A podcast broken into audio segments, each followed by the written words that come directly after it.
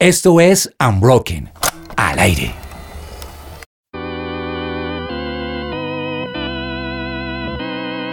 Bienvenidos a The Unbroken Project de este 2023. Tenemos nuevas cosas, nuevas series y nuevos invitados espectaculares. Decidimos empezar este programa con algo que hemos llamado oficios modernos. Pero antes de contarles un poquito más de lo que se trata, pues por supuesto, la mesa que me acompaña. Los primos les decimos. Una vez más reunidos. Los señores Beltrán, Cris y Dani, bienvenidos. Muchas gracias, muchas gracias. Muy feliz de estar aquí otra vez. Muy feliz de estar aquí. Estoy Estabas un poquito agripadito, Estoy como caditos. pero a veces siento como el presidente. Pero Cris, pues. ¿qué más? Bienvenido. Oigan, estoy feliz de estar en este programa porque este es mi último programa como soltero. Así? Es una despedida de soltero. ¿Qué es esto? Esto tenía que quedar grabado, así que no puedo Ay, qué felicidad. ¿Cuándo te nos casas? El 3 de marzo me caso. Ay, qué felicidad. Ya, pues felicidades. De verdad, muy chévere, viene lo mejor. Tenemos un, un infiltrado. Le voy a prestar mi micrófono, que es el que está hoy de productor de nuestro primer programa de oficios modernos, Dani. Hola, ¿cómo están? El otro Dani. Dani Galvis. Dani Galvis. Pues estoy aquí robando un poco el micrófono en realidad. Yo solo estoy aquí para supervisar que las cosas suenen como siempre. Hoy tenemos un programa muy chévere que en parte viene también de la cabeza de Dani, esta idea de oficios modernos y el invitado que tenemos hoy también tiene mucho que ver. Bueno, oficios modernos que tienen que ver con comida. O sea, casi que a mí me invitan a Unbroken cuando vamos a hablar de comida. Es como mi parte favorita siempre. Hoy vamos a hablar de algo que, digamos que en sus inicios podríamos verlo como un hobby pero ya es un oficio. Es un trabajo. Es un Eso trabajo. le decía yo a mi mamá, que yo tenía el hobby de comer. Es que yo creo que es el mejor hobby del planeta entero. a todos deberían pagarnos por eso. A todos deberían pagarnos por eso. Pero hoy, entonces, este oficio ha sido calificado como foodie. Así se llama. Les pregunto a ustedes antes de empezar a hablar de lo que es foodie. ¿Les gusta ese tema de tomar fotos, videos de lo que comen, de a dónde van, de hoy les recomiendo este lugar? Claro, con redes sociales uno llega a un platico, ya es como tradición. ¿No? Como que la, o la foto todos o la foto al platico. O la foto aunque uno no Aunque uno no tenga nada que ver con, con ser foodie ni nada, pero pues hace parte de... Yo creo que indiferentemente si sube uno o no la foto, todos queremos tomarle foto a la comida, al plato, al restaurante donde uno está. Yo personalmente prefiero leer o ver esos artículos que otros suben y esas recomendaciones para no irla a embarrar con la comida. Y ayuda bastante. Sí, la verdad, hay gente que sabe mucho del tema. A mí me gusta también seguir las recomendaciones, pero debo confesar que soy de las que siente todavía pena de poner mi plato y que alguien aparezca y diga, ay, ¿qué es eso tan feo? ¿Cómo lo preparó? No, lo que sea, o dónde está. Pues preparado por ah, mí. o es que ese puede ser un primer paso, ¿no? ya vamos a saber. El primer paso es cocinarlo uno, el segundo paso, recomendar lugares. Pero bueno, entonces hoy vamos a hablar de los foodies y tenemos pues a un experto en este oficio moderno. Quédense con nosotros, esto es The Unbroken Project.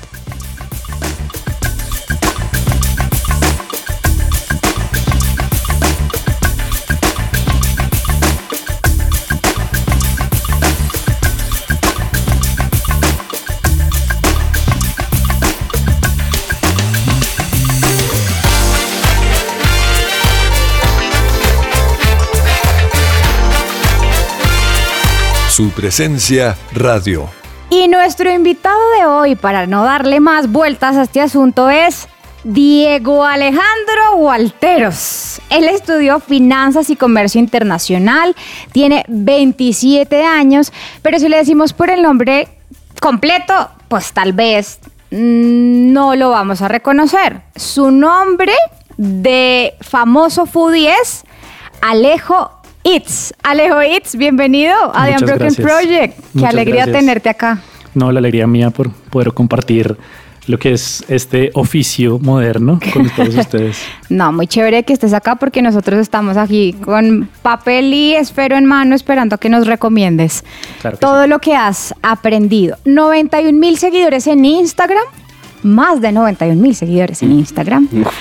Ha colaborado con marcas eh, top como Nutella, KFC, Kellogg's, Qué alegría poder hablar de comida, como les digo, de lo que mejor nos sale a todos nosotros. Empecemos, Alejo, hablando de qué es un foodie. Bueno, em, para resumirlo un poquito, un foodie es una persona que primero le gusta comer y dos le gusta. Muy importante esa aclaración, sí. Porque si no le gustan algunas cosas es muy picky, mm, bueno. Yo creo que le gusta comer y dos, que le gusta compartir esas experiencias pues con los demás. Que ya la gente, los amigos cercanos le dicen, oiga, recomiéndeme un lugar para llevar a mi novia porque estamos cumpliendo año, un lugar para tal. Y así una persona se empieza a volver foodie, recomendando y recomendando los lugares que, que conoce. Yo soy de esos que le ha preguntado a Alejo, oiga, Alejo, eh, ahorita que pasó el 14 eh, de febrero. San Valentín. Eh, claro, San Valentín, yo, hay que hacer algo especial. No, mentiras. Pero pues sí, sí le he preguntado varias veces a Alejo como a dónde me lleva y siempre da en el punto, ¿dónde es? Bueno, pero perdón, antes de continuar con, con esa historia, eso quiere decir que hubo un momento en el que ustedes habrán ido a comer juntos y le pareció rica la recomendación. O sea, uno parte de esta experiencia es porque reconoce que el otro tiene buen gusto para la comida. Ajá. Es muy útil, realmente es muy útil. Y además que entre la comunidad de lo que he visto, he percibido, no soy un experto, pero lo que he visto que entre foodies cuando recomiendan a veces el mismo restaurante y eso, varios puntos de vista es muy necesario y es muy chévere, como que quiero ir a este lugar, eh, no sé, de tal comida mexicana, yo no sé qué, veamos qué dice este man, qué dice esta otra persona, y es muy chévere porque uno casi va a la fija. Obviamente puede ser, es subjetivo al final, ¿no? Pero estas recomendaciones ayudan un montón. Pero bueno, digamos que dentro de todo este mundo, pues no es fácil a veces como uno decir, oiga, puedo, puedo hacer esto, ¿no? Puedo dedicarme a este oficio moderno. Pero ¿cómo comenzó? O sea, ¿cómo, cómo inició esto? ¿Cómo fue la decisión de, oiga, me voy a poner a hacer estas recomendaciones? Bueno, yo inicié hace cinco años, ya el 9 de abril del 2018.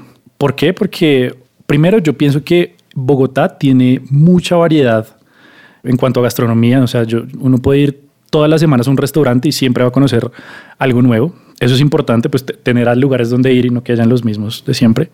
Entonces yo empecé en ese entonces con mi exnovia de ese entonces. Chan, chan, chan, chan.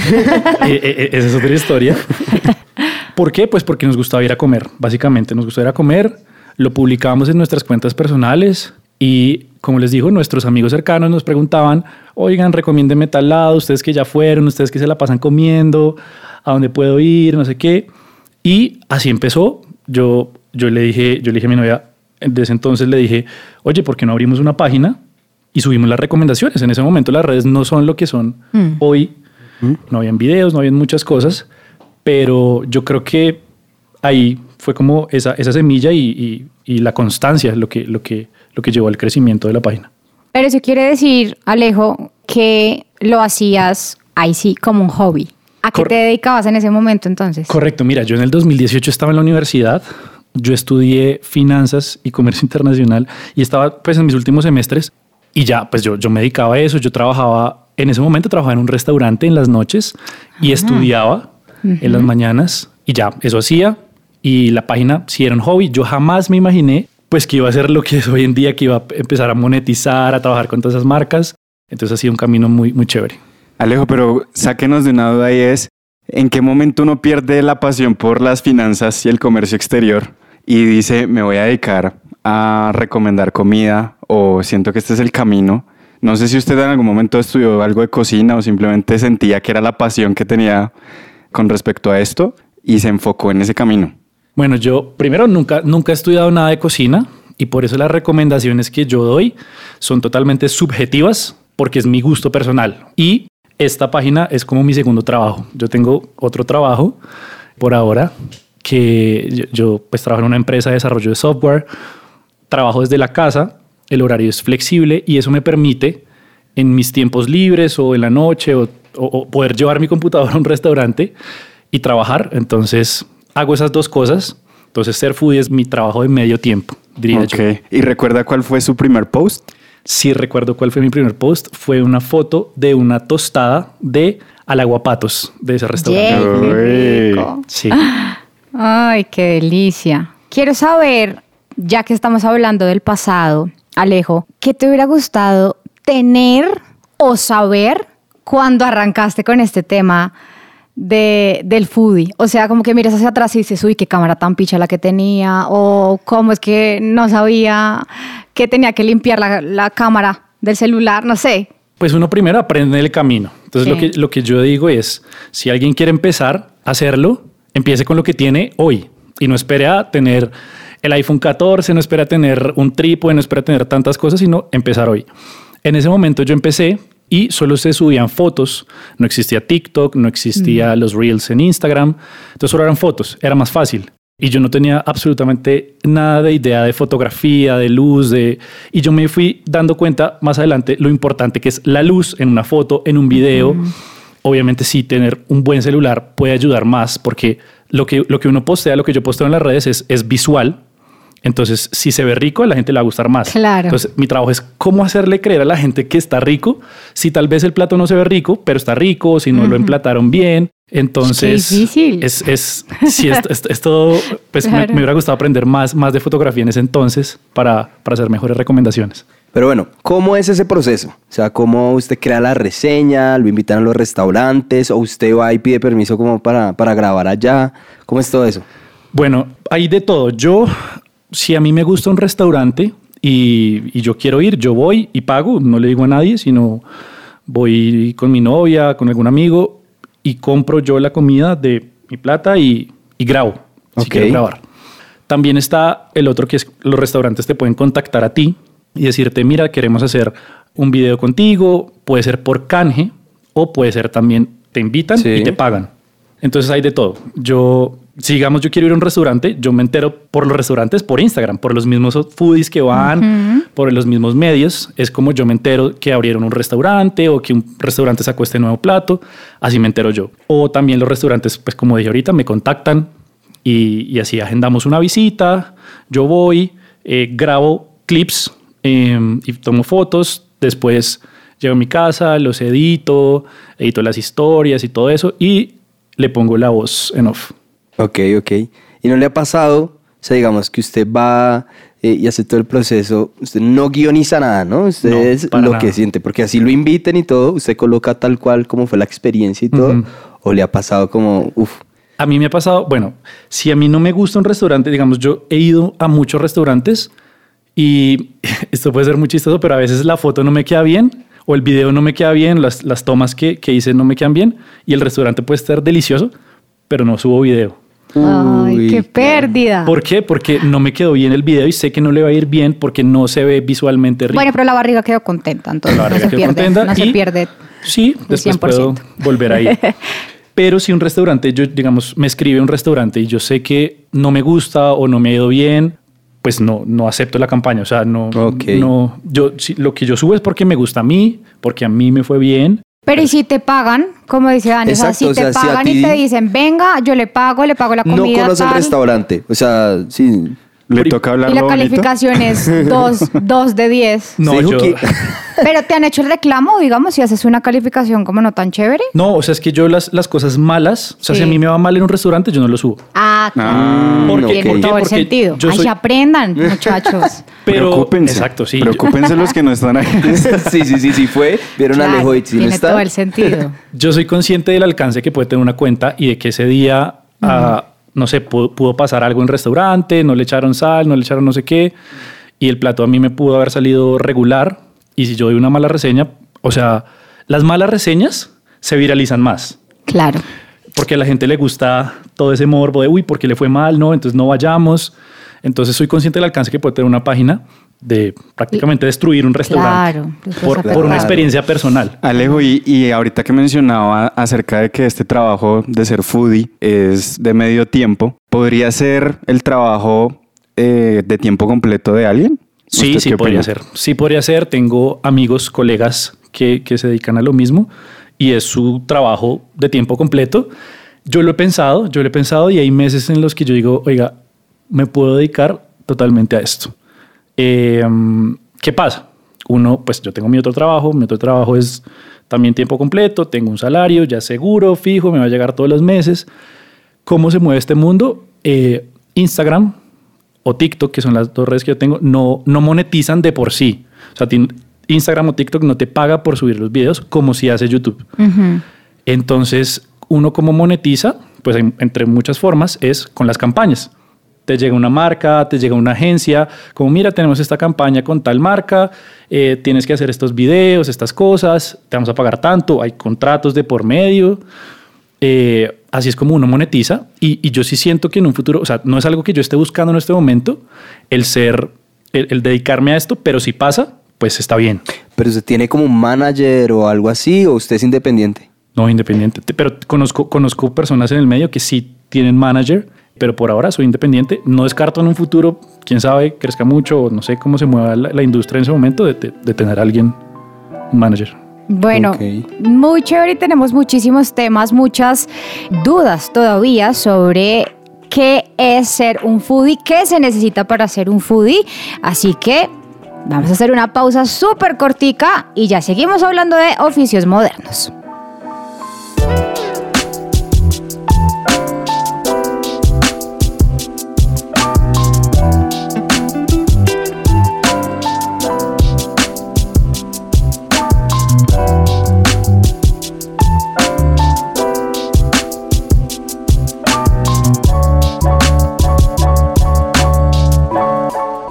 Su presencia radio te acompaña. Y seguimos en The Unbroken Project hablando de oficios modernos. Hoy estamos hablando de qué es ser foodie. Estamos hablando de comida, lo que nos gusta a todos y estamos con Alejo Eats, un foodie experto. Alejo, me da curiosidad qué te decía la gente cuando empezaste pues con esto, es decir, ya cuando abriste la página, ya cuando la gente empezó a ver tus primeras recomendaciones, reseñas, ¿cuáles eran las opiniones? Pues bueno, cuando, cuando empezamos la página, las primeras personas que nos seguían pues eran amigos cercanos, entonces nos decían pues que muy bien, todo o sea, a todo el mundo le iba bien con las recomendaciones y todo eso, pero cuando la página empezó a crecer y todo eso, eh, pues llegó el hate. Ajá. Siempre hay hate porque porque como ya lo mencioné, es, es, una opinión muy subjetiva. Lo que a mí me puede gustar, a otra persona no le puede gustar, o yo voy a un restaurante y me va bien, y a otra persona puede que no le vaya igual de bien que a mí. Y es totalmente válido. Entonces, la mayoría de, cosas que, de comentarios que me hacían en los videos, en, las fotos a los inicios, pues era, pues bien, como hay, fui a tu recomendación y me fue súper bien, recomiéndame, o me escribían por mensajes directos como, mira, fui a esta y me fue súper bien, o los restaurantes también me han escrito como, mira, por tu recomendación vinieron tantas personas y nos ha ido súper bien. Eso también es muy gratificante, como poder tú ayudar con, pues, con, con un video. Pero, pero el tema del hate cada vez pues como que se ha agudizado un poquito más porque la gente cree que todo es pago, que todo es publicidad, que no, ustedes le están pagando por decir esto, ustedes mm.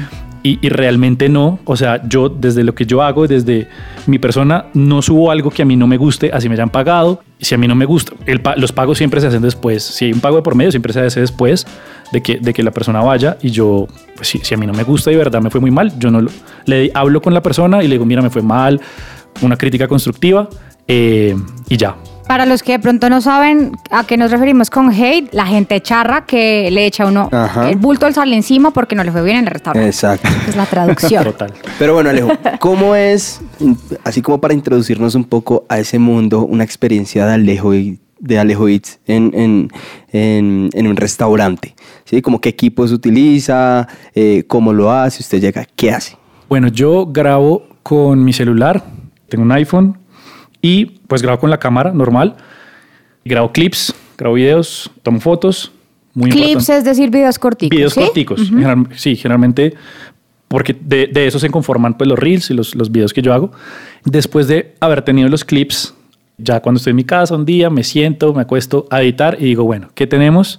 A mí me gusta grabar de todo, o sea, de, todo de todos los ángulos, la comida, el lugar, porque me ha pasado que después estoy editando y digo, ah, hubiera grabado esta toma, hubiera hecho esto, mm. hubiera hecho esto, y pues muchos de los platos son lo que llamamos un, un one shot, que es como tú puedes grabarlo en una sola toma. O sea, cuando tú vas a partir un postre o vas a coger un pedazo del postre, pues es una sola toma y ya, ya se destruyó el postre, entre comillas. Entonces, he sido muy cuidadoso con eso, con las tomas que hago. Y ya cuando me siento a editar, lo hago en un, en un programa, en CapCut, todo desde el celular. Mm. Ahí edito, voy cogiendo los clips, les edito un poquito el color, todo eso. Trato de que los clips no sean muy largos para que pues, el video se mantenga entretenido, unos cortes limpios. Y ya cuando tengo eso, hago un guion escrito de lo que voy a decir encima del reel de, la voz. Como la voz en off. Exacto. Hago un guion de lo que me gustó, de lo que quiero resaltar en ese restaurante. Lo grabo en la misma aplicación de CapCut y, y ya. O sea, tus videos duran más o menos cuánto? Mira, entre menos dura el video, mejor. Mm, Entonces, ninguno de mis videos pasa de los 50 segundos. Ok. Entre 25 y 45 segundos. ¿Y qué debe ir obligatoriamente en un video de Alejo Yo creo que alguna toma que sea muy llamativa. O sea, siempre trato de demostrar primero alguna toma muy llamativa en el video, porque eso es lo que va a enganchar a la gente. Ok. Porque ahorita, en este tiempo en el que vivimos, la gente consume contenido que sea muy fácil de consumir y muy rápido. Entonces, entre menos dure el video, entre más llamativa se ve, sean los primeros tres segundos, la gente se va a enganchar y va a ver todo el video. Ok. Alejo, hablemos un poquito más acerca de esas experiencias con, con marcas como las que mencionábamos principio, Nutella, Kellogg's. Yo quiero hacerle una pregunta que, yo creo que no va a poder pasar de esta mesa sin hacerla. ¿Usted conoció o no al Tigre Tony? Dígame la verdad. Eh, mira, que, mira que una vez estábamos en un festival y pues sí, estaba ahí el Tigre Tony. ¿Jugó fútbol con el Tigre Tony? Dígame. No, no jugamos. Lamentablemente no. Bueno, no, pero pasando ya un poquito más a hablar de esa experiencia, cuéntenos un poco qué tal es trabajar con un Nutella, con un Kellogg's. Bueno, hay marcas que saben muy bien trabajar y llegarle a los influenciadores, porque puede que sean marcas que vienen de un mercado más tradicional de hacer comerciales en televisión o de hacer comerciales solo con famosos farándula y todo eso siento que un influenciador, un foodie, es un poquito más cercano a su audiencia, es un poquito más alcanzable porque las personas se identifican más con esa persona porque la ven más alcanzable, entonces tiene una credibilidad más alta. Entonces hay veces que las marcas no saben primero contactar a un influenciador y dos, no saben cómo manejar la campaña en el hecho de que quieren que todo sea muy pautado y no tan mm, orgánico, ¿sabes? Claro. Entonces, ah. yo O sea, natural. La idea es que se vea más natural y no. ¿Qué Lux te recomienda? Sí, que sea creíble, ¿no? Total. Y que cada influenciador, cada persona tiene su propio lenguaje y la idea es que cada, cada influenciador use ese lenguaje porque es por lo que lo reconocen. Entonces pasa que muchas de esas campañas dicen, no, ya este es el guion, tú tienes que decir esto, y parece más un comercial de televisión que pues una campaña natural, orgánica. Entonces, esa es como la, el, el, no diría yo pelea, pero sí como las, los comentarios que yo les hago a esas marcas cuando he trabajado con ellas por medio de agencias como, oigan, hagamos esto un poco más natural, hagamos esto un poco... Hay algunas que sí las saben manejar súper bien, es como, mira, te damos este producto y tú haz lo que quieras. O sea, comunícalo como tú sabes comunicarlo. Okay. ¿Y te has quedado bloqueado frente a una de esas toma este producto y haz lo que quieras. Sí, claro, muchas veces también como tanta libertad es como, bueno, oiga, ¿qué hago esto? Deme algunos lineamientos de, de, qué hacer. Entonces, hay de todo, sí. ¿Y cómo recibió usted esa noticia? O sea, primero, ¿lo contactaron a usted? ¿Usted los contactó a ellos? ¿Cómo fue esa primera experiencia ya de me voy a lo grande con estas? Bueno, yo hasta ahora no he contactado a ninguna marca que yo le diga, oiga, deme el producto y yo les hago un video. No lo he hecho.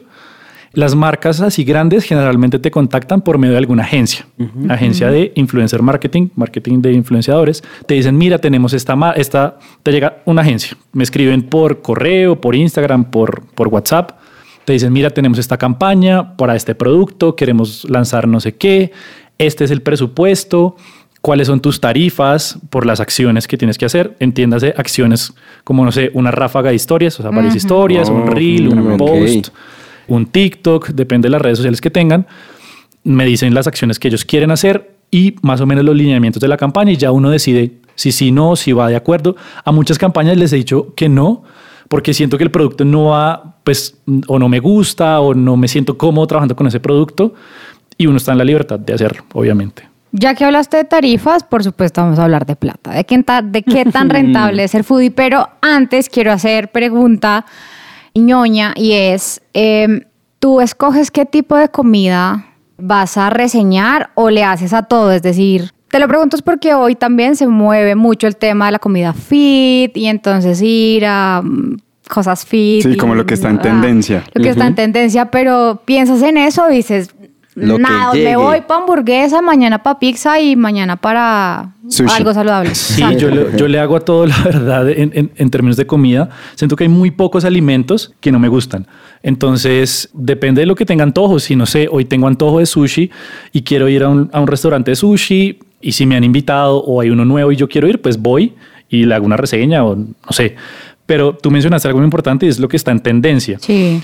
También hay que tener muy importante eso y es estar al tanto de las tendencias que hay. Como no sé, este, esta en tendencia, no sé, salió hace poquito vi unos croissants que son como en forma de rollito, que son como los New York Rolls.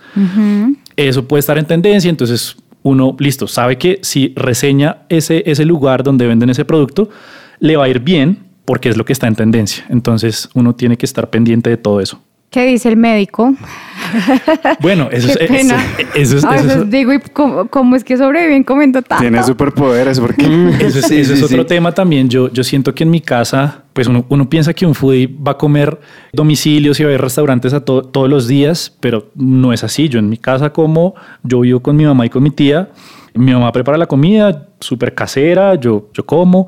Y generalmente voy a los restaurantes es, no sé, el viernes, sábado, domingo, hay algunos días entre semana que voy, pero yo trato de, bueno, primero ir al gimnasio. Eso sí también para mí es muy importante. sí, sí. Eso es parte de mantenerse en, que haya un equilibrio. Hace parte, hace parte de, este oficio moderno, porque uno sí va a estar expuesto, pues, a comer mucha comida. Uno me ha pasado que yo voy a restaurantes y generalmente las invitaciones son para dos personas. Entonces me pasó con un restaurante, yo fui con mi novia, llegamos, todo bien, eh, estaba la dueña, nos atendió, ¿qué quieren? Y nos empezó a traer platos y nos trajo 11 platos para dos personas. Entonces yo digo como, bueno, obviamente llevamos, obviamente probamos de cada uno un poquito y lo demás para llevar. Pero es como, bueno, porque no nos dijo desde un principio para haber llevado otras tres personas. Sí, claro, claro. Pasa mucho eso también. Pero bueno, ahora sí la pregunta que estamos esperando. ¿Es rentable ser foodie? Sí es rentable, pero en mi caso personal, yo empecé ya hace cinco años, empecé a monetizar después de, después de pandemia, como a finales de 2020 que ya uno podía salir, empezó a crecer la página y empezó a monetizar y ahí es donde yo digo que pues que empezó a ser rentable. Al principio uno no sabe cuánto cobrar porque esto es muy nuevo, no hay una, no hay una lista de precios. Cuando uno se sube un taxi uno ya sabe cuánto le va a costar. Acá uno puede cobrar prácticamente lo que quiera y lo que la marca, el restaurante esté dispuesto a pagarle a uno, por lo que uno considere darle valor pues al, al contenido que está haciendo. Entonces yo sí siento que en este momento para mí es rentable porque salen muchas campañas pagas y pues eso pues es un segundo sustento que yo tengo ahí. Es, es muy rentable. Chévere.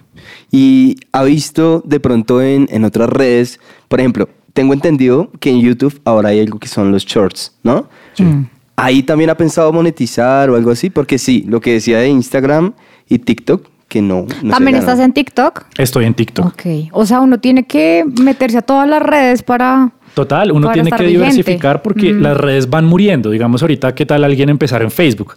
Pues no es la red social adecuada para empezar. Claro. Ahorita, sí, en este momento. ¿Qué? O sea.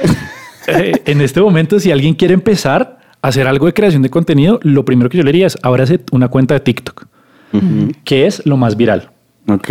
Porque los videos se pueden viralizar mucho, entonces es, es por donde yo empezaría, si empezaría hoy desde cero. Sí. Ok, chévere. Quiero saber si manejas una especie de cronograma, por ejemplo. O sea, porque nos estás diciendo, no, yo todos los días almuerzo en mi casa, salgo los fines de semana, hoy tengo antojo de sushi, pero te programas como, no sé, una lista de restaurantes y dices, tengo que ir primero a este lugar, a este, tal, tal, tal, y, cuántas publicaciones haces en la semana y así. Mira que sería lo adecuado hacer eso, pero no soy tan organizado todavía. Entonces, eh, es como vaya saliendo. O sea, por ejemplo, yo sé que hay campañas que ya tengo, o sea, digamos ahí no sé, tengo que subir un video tal día, a tal hora, para tal campaña, entonces eso yo lo tengo ya planeado. O que tal fecha ahí me invitaron a tal restaurante, yo lo tengo planeado, pero muchas veces es como vaya saliendo, es como hoy quiero subir un video que grabé hace un mes, pues lo subo hoy. O sea, no, mm. no tengo como tal un cronograma donde planeé mi contenido, pero sí sería lo adecuado hacerlo, porque a veces hay mucho contenido, hay meses donde hay mucho contenido y uno se embulata, eh, y sí. Buenísimo. Bueno, vamos a hablar ahorita de recomendaciones, porque claro, muchos nos están escuchando y dicen, quiero ser foodie, pero otros están diciendo, bueno, ya dejen de hablar tanto y díganme a dónde voy a almorzar esta, esta tarde o mañana o este fin de semana. Entonces, vamos a una pausita y ya seguimos hablando de oficios modernos.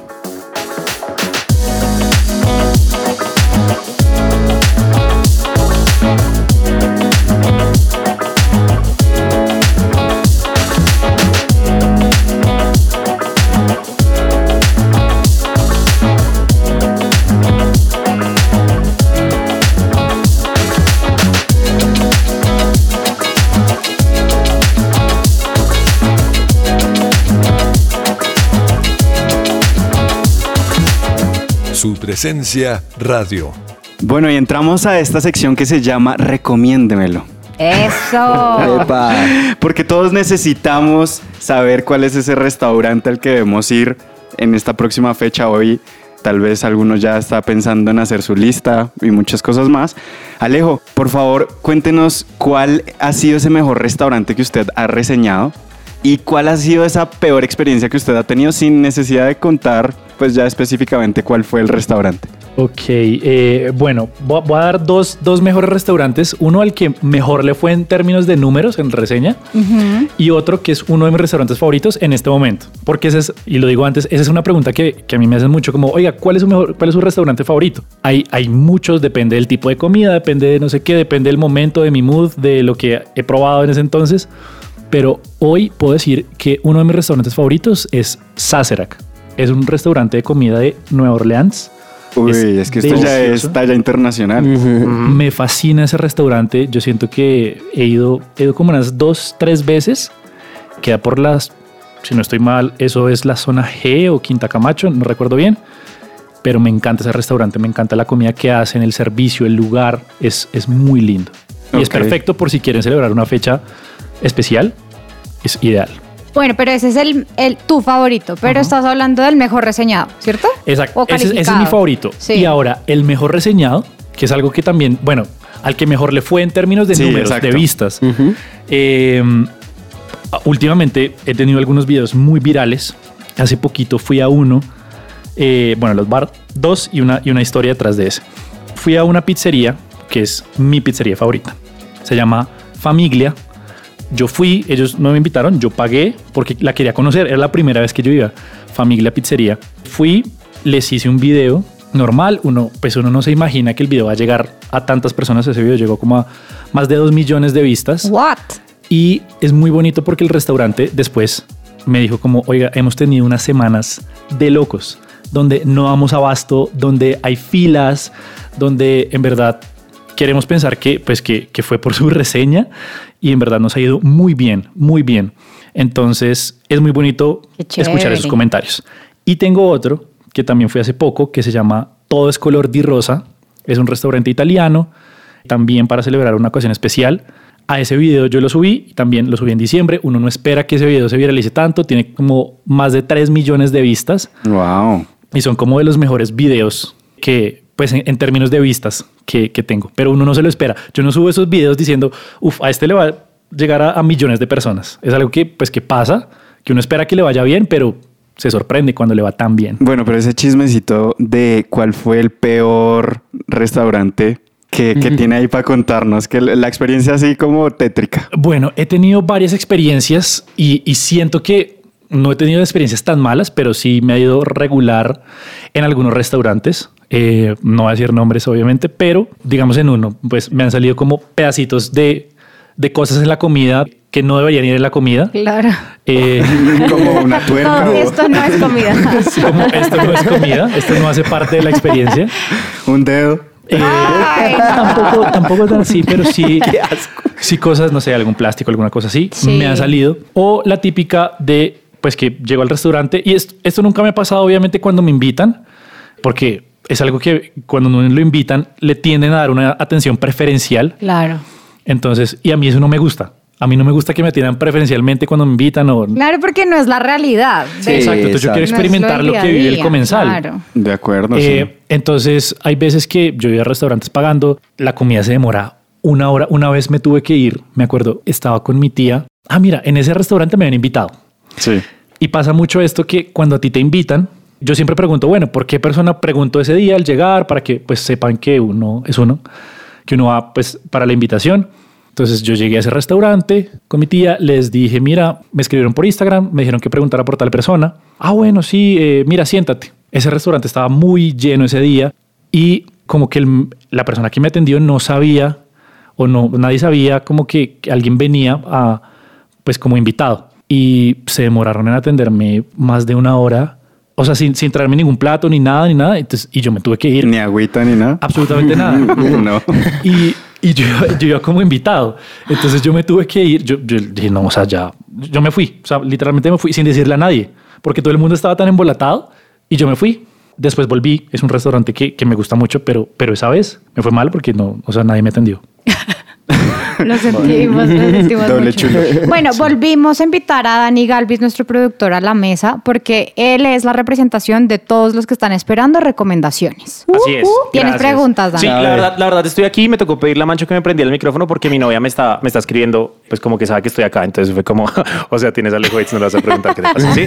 Eh, entonces, pues eh, ella, a mí, pues ella me dice que pues, salimos seguido y pues que la, la, cuenta está un poco cara, ¿no? Entonces, como que pues me dejé chistecitos y que pregunte que qué es la comida buena, bonita y barata, qué es lo mejor que uno puede conseguir por buen precio. Bueno, mira que eso también me lo preguntan muy seguido y veces de tantos restaurantes que yo sé, cuando me, me hacen ese tipo de preguntas, uno no se acuerda, uno es como, o, después se acuerda, ah, le hubiera dicho este. En este momento se me ocurre uno de comida asiática cerca al polo que fui hace poco, se llama Quinto Cocina. El polo es el barrio, el barrio, en Bogotá. Sí, sí, sí.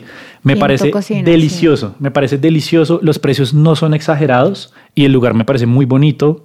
Es lo que yo definiría una joya escondida. Uf. Wow. Sí, mejor. yo, no, yo tenía. O sea, yo estoy con los, con los, lugares básicos, ¿no? Vamos la para allá. En Bogotá, sí. la T en Bogotá. Corrientazo. Como que no sabe, sí. sí, obvio. Exacto. Sí, pero, pero ya, o sea... Y no está en una zona tan restaurantera. Claro. Como la zona T, la zona G, todo eso. Está medio escondido, pero es una joya. Me, dio la curiosidad, ya que hablaron del corrientazo, si te has tomado la tarea de hacer reseña de corrientazo. Mira que no lo he hecho. Para oficinistas. No lo he hecho, pero siento... Sería... O sea, unos genios, sí, si, lo hace, si lo hace fue idea de Unbroken sí. Project y sí, queremos que como, por favor nos mencione. No sea como Burger Master, sino Corrientazo Master. Uh, total, total. Uy, no, pero eso ya, mejor dicho, no, aquí se montó el negocio. No, sí, claro que sí, claro que sí. En este lugar hemos montado emprendimientos muy fuertes y lo que pasa es que no lo estamos monetizando, pero si ustedes son parte de esas personas, los invitamos a que por favor nos escriban y nos paguen lo que nos deben. Gracias. Es mentira. Yo siento que esos videos y, hablo como del contenido que es viral, esos videos siempre, siempre van a ser muy virales, o sea, porque es lo que le gusta a la gente, como eh, top 3 de corrientazos eh, en tal zona. Esos videos siempre le, le, van bien y eso es como un, un arma o una, un as bajo la manga que yo tengo cuando quiero mover un poquito más el perfil. Entonces yo lanzo un mm. top 3 de algo. Yo lo vi, uno de tacos en esto hace poquito, ¿no? Eh, lancé uno, hay uno de tacos de birria, que también fue muy bien, mm. y lancé uno hace poco de nachos. Entonces yo sé que esos videos gustan mucho a la gente porque ahorita todo el mundo consume contenido rápido, entonces quiero que me diga sus favoritos ya en un solo video, 30 segundos, para yo ir, anotarlos y, ya. Pero Corrientazo todavía no has hecho el top. Corrientazo todavía no lo he hecho, pero es una muy buena idea. Y tiene lista, pero como se dice como, uff, ya sé más o menos, o le toca ponerse a investigar cuáles van a ser los sitios. Yo creo que debo tener guardados algunos, pero sí hago ese proceso de, de investigación, de consulta de cuáles se ven buenos, cuáles ha recomendado la gente. Eso lo hago antes de ir a hacer un top. Esperen el del corrientazo próximamente. Me hace pensar que de pronto alguien nos está escuchando que tiene un restaurante, ¿no? Que está en este mundo restaurantero. Eh, y dice, bueno, como recomendación de un foodie, ¿qué debe hacer bueno? ¿Sí? O que el restaurante que debe hacer de bien para que, eh, pues digamos, tenga mejores reseñas o le vaya muy bien. Bueno, mira, esa es una pregunta muy interesante porque a veces cuando un restaurante te contacta o una marca, piensa que todo el trabajo recae en el influenciador, en el creador de contenido, etcétera. Pero ¿qué pasa? Yo puedo hacer un video muy bonito, pues que, tenga varias vistas, que la comida se vea muy rica, pero lo que va, si digamos, yo subo historias, lo primero que va a hacer la gente es ir al perfil de la marca, del restaurante. Si esa persona va al perfil del restaurante y no ve un feed o fotos bonitas que llamen la atención, pues prácticamente que se pierde la gran parte del trabajo que yo ya hice recomendándolo. Mm. Porque si tú ves algo y, que no te gusta, que la foto se ve fea, que el restaurante no maneja bien sus redes, en el 2023, que es muy importante, pues siento que por ahí podría empezar un restaurante. Primero, primero antes de contactar a un influenciador, manejar muy bien sus redes, tener un buen como portafolio de fotos, de todo eso que se va muy provocativo, porque estamos en un, en un año donde todo entra por los ojos, la gente, la gente conoce los restaurantes por Instagram y si no se ve rico, pues puede que la gente no vaya. Quiero saber, tú haces recomendaciones de restaurantes y comidas en, en Bogotá, ¿no? ¿Has pensado en aprovechar, por ejemplo, tus viajes de vacaciones o una salida a algún municipio en Cundinamarca para empezar como a expandir esas recomendaciones de Alejo Sí, total, total. Creo que tengo algún par de recomendaciones en Chía, pero sí lo quiero expandir como a otras ciudades. En, e, este año ya tengo programados creo que cuatro viajes dentro de Colombia y me gustaría poder reseñar también no solo los restaurantes de esos lugares, sino como el plan completo, como mira, me quedé en ah, tal, en tal lado, la comida es así, la experiencia es así. Me parece un muy buen nicho también por explorar y el no solo quedarme en Bogotá, pero también, pues yo digo, la, mayoría de mi audiencia es de, es de Bogotá, no es como de un momento a otro yo me mudo mañana a Estados Unidos, pues ya como que mi contenido se, se empieza a caer porque la gente que me ve... Los bagels. Es de, es de, Bogotá, exacto. Entonces, pero sí, poco a poco quiero hacerlo. Bueno, Alejo, vamos a hacer varias preguntas rápidas, como así como cuando uno va con hambre a un restaurante necesita que le despachen rápido. Y es más para conocer, a ver ese gusto que usted tiene en, esas opciones y lo, lo básicamente la idea es que usted responda lo primero que se le venga a la cabeza. ¿Listo? Listo. ¿Cubios o brócoli? Brócoli. Dios mío. ¿Brevas o patas de gallina? ninguna me gusta, pero yo creo que me quedaría... con la comida criollita. Yo creo que me quedaría con las brevas con arequipe. Excelente respuesta. Apoyo, apoyo. ¿Leche entera o almendras? Almendras porque la entera ya... ¿Ya no tiene superpoderes? No, ya, me, pegan los 27. Ya está, pega. ¿Food truck o comida de mamá? Comida de mamá. Uy, ¿Michelin o sin Michelin? Sin Michelin. ¿Sí? ¿Siempre? Sí. A mí, espérate, te completo esa pregunta porque mira que a mí no me gustan los restaurantes. No es que no me gusten, sino prefiero los restaurantes como más low price, no tan wow, no tan tengo 20 estrellas Michelin, entonces prefiero los que son más calmaditos. Ok, la última en trending. ¿Con gluten o sin gluten? Ay, no. pues a mí me da igual porque no soy alérgico al gluten. Entonces, pues desde que esté rico, tiene gluten bien, sino también. no, pero yo tengo que agregar, por ejemplo, ajiaco. ¿Qué más es comida bogotana? Mondongo. Bueno, ajiaco mondongo. Ajiaco, me encanta el ajiaco. Bien. Hay una discusión muy importante que no quiero dejarla pasar y es, ¿se puede hablar de un plato representativo de Bogotá? Eh, sí, claro. O sea, a mí el ajiaco, o sea, el ajiaco me encanta y, y siento que, mira que siento que en Bogotá no hay tantos restaurantes de comida colombiana. Sí, es que es cierto. falta mucho, falta mucho como eso, o sea, como de a mí a veces me hacen la pregunta como, "Oye, recomiéndame un restaurante de comida colombiana porque viene mi primo gringo, viene un amigo no sé qué y pues siempre está como el mismo, como no sé, Andrés o bueno, pero si falta un buen restaurante de comida colombiana, asequible, chévere, mm. pues que, que surja. Yo tengo una última pregunta ya para cerrar esta, este bloque y es que mencionó que había comida que no le gusta. ¿Y cuáles son? Rápidamente, así como también pregunta Flash como las que acabamos de hacer. Bueno, hay pocas comidas ahorita que, que, que yo me acuerdo que algo no me gusta es el, el mote de queso, el mote de queso costeño. A mí, o siento que no he probado uno bueno, pero no me, no me fascina, no me fascina. delicioso. El cocido boyacense tampoco me convence mucho. Eh, y ya, pero yo he probado lo que se llaman los chapulines, que son como, ah, sí. como, los grillos. como grillos, que es como una hormiga culona, pero en grillo. Entonces he probado eso en tacos, es muy... Eh, entonces he probado cosas extrañas, pero, pero hay muy poco que no me gusta, pero sí.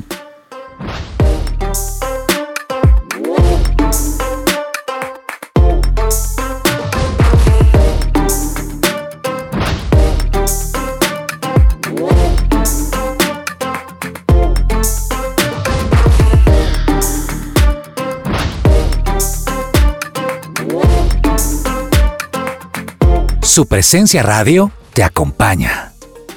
Qué maravilla de programa el que hemos tenido hoy. Yo amo estar con ustedes, pero estoy que me voy a ir a comer algo algunas de estas recomendaciones que nos hizo Alejo Itz. Hoy estuvimos hablando de oficios modernos, estuvimos hablando de foodies, estuvimos hablando de buena comida, de esas experiencias, de lo que necesita un foodie para ser buen foodie. Y ha sido una maravilla. ¿Qué tal les ha parecido el programa? espectacular. Yo creo que me voy a, arrancar esa carrera de foodie novato con un sal de frutas. Muy importante para poder tomar la iniciativa. Sal de frutas, patrocínanos. patrocínanos, por favor. Es muy chévere. Y saber lo que hay detrás de todo eso, ¿no? Mm. No es como muy fácil. Ah, listo, grabo acá, subo y entonces llegan las millones de visitas y todo, y las marcas y demás, sino que hay un trabajo detrás de esto. Y chévere que sea un oficio moderno. Antes de despedirnos, Alejo, nos hizo falta preguntarte ¿Qué ha sido como lo más difícil en esta carrera de cinco años en tu segundo trabajo de ser, de ser foodie? Yo digo que ser constante. Yo lo podría resumir en ser constante, porque entre más constante tú eres en este mundo, mejor te va, porque más subes videos, más tienes la, la oportunidad de que alguno le pegue y se viralice. Entonces yo digo que estoy donde estoy y he crecido lo que he crecido, sea mucho, sea poco, gracias a ser constante. Y además de ese consejo, ¿qué otro le podrías dar a alguien que hoy nos escuchó y tiene ahí como, uy, como algunos de, este en esta mesa de, uy, quiero ser foodie? Que lo haga sin pensar en lo que dicen los demás, en si se burlan, en si dicen, oiga, se está copiando de, de Alejo It, se está copiando a alguien, que lo haga si le gusta y que empiece con lo que tenga. Es como decir, ah, yo no tengo este celular tan bueno, empiece con lo que tenga y seguro, seguro van a venir después mejores cosas. Fantástico. Alejo, gracias, gracias por haber estado con nosotros. Recuérdanos, por favor, tus redes sociales para poder seguirte. Bueno, me pueden seguir en Instagram como alejo.its y en TikTok como alejoits. Bueno, ahí están recomendaciones para comer en Bogotá, de todo, por favor, síganlo. Nuevamente, gracias por habernos acompañado, a Cris, a Dani, a Dani Galvis también, nuestro productor, a, Germán, a Dubie, que también eh, nos estuvo acompañando hoy en este programa de Unbroken Project. Recuerden, estamos en 1160 AM, su presencia radio, y nos encontramos en un nuevo episodio. Chao. A comer.